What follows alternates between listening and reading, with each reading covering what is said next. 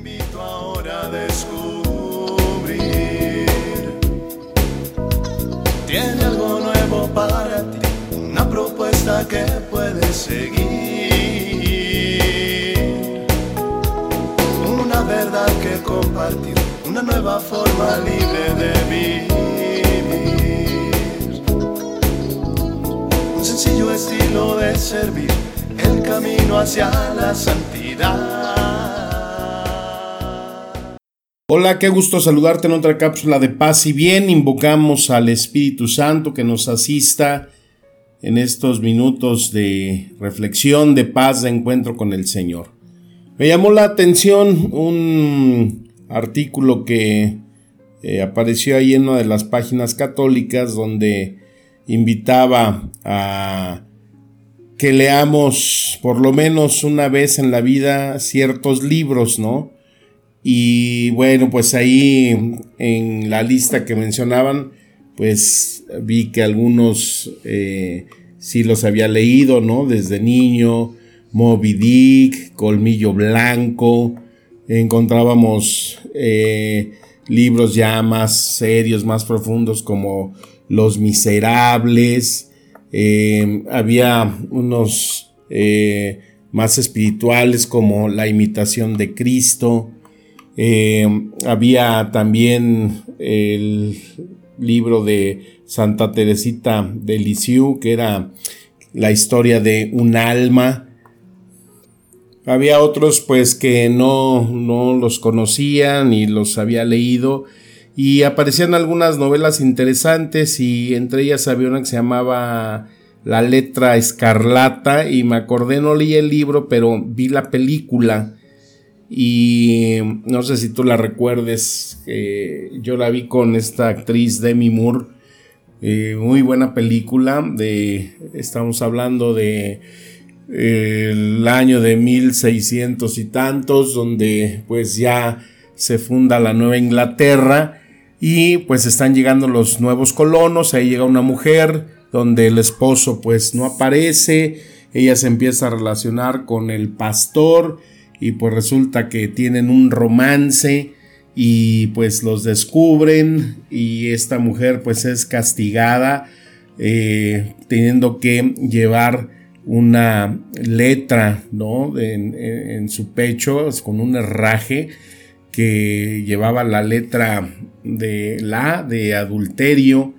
y cuando nace el bebé es una bebita que tiene que está muy bonita eh, pues resulta que el pastor que estaba ahí, que había llegado, dice que era la hija del diablo porque era fruto del pecado. Bueno, pues más o menos así va el rollo de la historia esta, ¿no? Y me llamó mucho la atención, pues la práctica, ¿no? El castigo de estos evangelistas que pues marcar a una persona con la letra por ser el pecado que eh, era de dominio público. Y que, bueno, pues si nos pareciera algo exagerado, pues resulta que muchas veces nosotros también tenemos esa actitud, ¿no? Cuando tenemos el señalamiento hacia cierta persona en su condición y que también le ponemos el sello en, en, en su frente, en su pecho, cuando le ponemos una D, porque pues resulta que sabemos que es divorciado, divorciada, cuando le ponemos una G porque es eh, gay, cuando le ponemos una A que porque abortó, eh, la CH de chismoso, la D de difamador,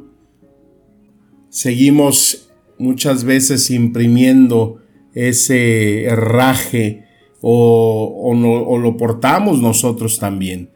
Estas actitudes que son muy alejadas de lo que debería de ser en la iglesia como un lugar de encuentro, como un lugar en donde nosotros seamos portadores de ese perdón, de esa misericordia, pero que se experimente desde esa convivencia entre los que formamos la iglesia entre los que habitamos en una comunidad y que pues si todos somos personas rotas, personas enfermas por el pecado, pues siempre deberíamos de encontrar ese lugar de acogimiento, ese lugar donde Jesús nos deja ver muchas veces que esa gracia que Él dispensa, ahí es el refugio perfecto para encontrar la sanación, para encontrar el camino, la ruta que nos haga enderezar nuestra vida, corregir nuestros errores, librarnos de las garras del mal y de nuestras propias cavernas de oscuridad que llevamos en nuestro interior. A mí me preocupa mucho que mm, no tengamos y no seamos en nuestras iglesias ese hospital del alma. Una persona que me compartía que venía muy lastimada de otro lugar donde pues en su iglesia que eh, solía asistir pues ahí la habían criticado mucho porque se iba a divorciar, tenía una situación muy difícil con su esposo y pues cuando el grupo al que asistía pues se enteró, uy, la inmediatamente le pusieron ese sello, ¿no? En su frente, la de ella de divorciada, eh, pues que iba en contra de lo que era el matrimonio, pero pues lo peor fue cuando todavía ahí su pastor, su sacerdote, pues también la incriminó sin poder eh, tener ella un espacio de misericordia, de reconciliación, como decía yo, como hubiera querido que alguien de mi grupo o el mismo sacerdote me diera un abrazo, hubiera sentido algo que necesitaba, hubiera sentido esa presencia de Dios, pero por el contrario, pues me sentí como en un juicio, como en una corte donde se iba a emitir una sentencia y me alejé mucho de la iglesia. Y me decía que había regresado porque había venido a hacer una oración a la divina providencia y que pues allí en el templo escuchó una canción que la hizo verdaderamente sentir que su corazón eh, experimentaba esa presencia de Dios. Cómo Dios se manifiesta a través de muchas formas, a través de un canto, a través de un verso de la Sagrada Escritura. Y es que la verdad hay momentos que estamos tan sensibles en el corazón que qué hermoso es escuchar que nuestro Dios nos canta, nos habla. Vamos a escuchar un poquito de esta canción y que ojalá también toque nuestro corazón y nuestra fibra más profunda para que el Espíritu transforme.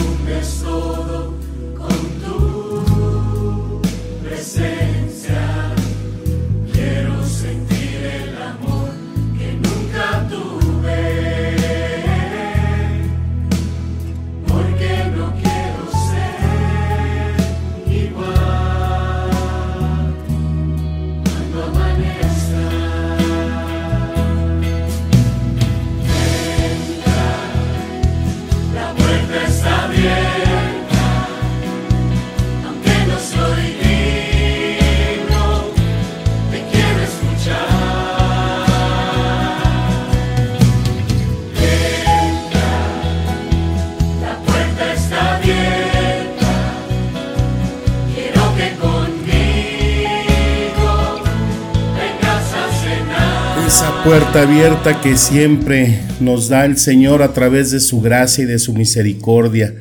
Uno de los pasajes que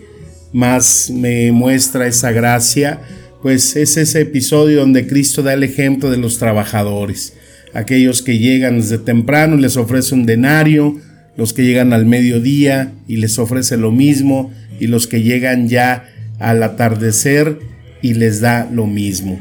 esa justicia, esa equidad de Dios que nos abre entonces esa puerta a la misericordia, esa entrada a que nos cambie, nos transforme todo aquello de lo cual Él se ha valido a través de la historia de la salvación. Hemos recorrido en muchas cápsulas personajes, pues que no han sido quizás los que el mundo hubiera elegido ¿Quién iba a elegir a ese muchachito para vencer a ese Goliat? ¿Quién iba a escoger a ese Moisés que era tartamudo y temeroso para liberar a su pueblo de Israel? ¿Quién iba a escoger ese Gedeón que también temblaba y se escondía ante eh, el temor que tenía sobre los moabitas? ¿Quién iba a escoger a ese eh, Salomón que era fruto de ese David y de esa mujer que también llevaba ahí una insignia marcada en su pecho. ¿Quién iba a escoger a esos discípulos que pues no tenían ningún de méritos o de cualidades que los hiciera destacar, simples pescadores, gente con poca preparación, y fueron aquellos que acompañaron a Jesús para anunciar la buena nueva, el reino de la salvación. Pues ese es el tal Dios en el que creemos, en el que debemos aferrarnos, al que debemos de comprender, el que nos debe de borrar cualquier tipo de letra que traigamos impresa en nuestro ser por nuestros pecados, experimentar entonces de lleno esa gracia salvadora, eso que va totalmente en contra del mundo, Ningún sindicato aceptaría que se pagara lo mismo al que ha llegado al último que al que ha iniciado una jornada. Eso no va, eso no concuerda con los ojos del mundo. Entonces, eso es el trabajo que nos debe de llevar siempre a ser dispensadores de esa misericordia. Yo te preguntaría, ¿cuándo fue la última vez que saliste alegre de una iglesia? Que verdaderamente sentiste ese abrazo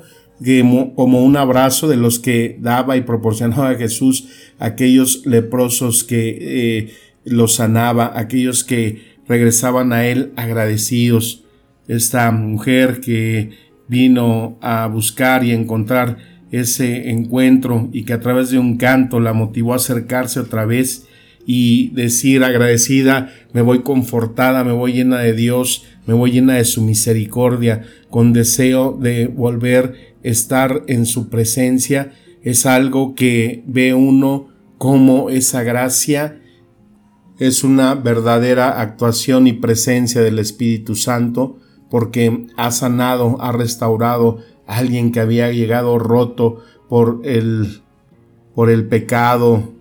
por la incomprensión de gente que quizás nunca ha experimentado esa misericordia y viven más bajo la ley que bajo el amor que tanto y tanto insiste Jesús en mostrarnos. Hay que tratar de borrar quizás todo ese abecedario que traemos cargando nuestra vida por esa serie de pecados con las que se nos ha etiquetado o que nosotros mismos hemos etiquetado y que nos están alejando tanto de esa misericordia, de ese abrazo de Jesús. Como siempre, el Espíritu Santo nos acompañe en el caminar de nuestra vida espiritual y hagamos que sus palabras nos llenen siempre de espíritu y vida. Te mando un fuerte abrazo, muy grande, mi bendición y un deseo inmenso de paz y bien. Amén.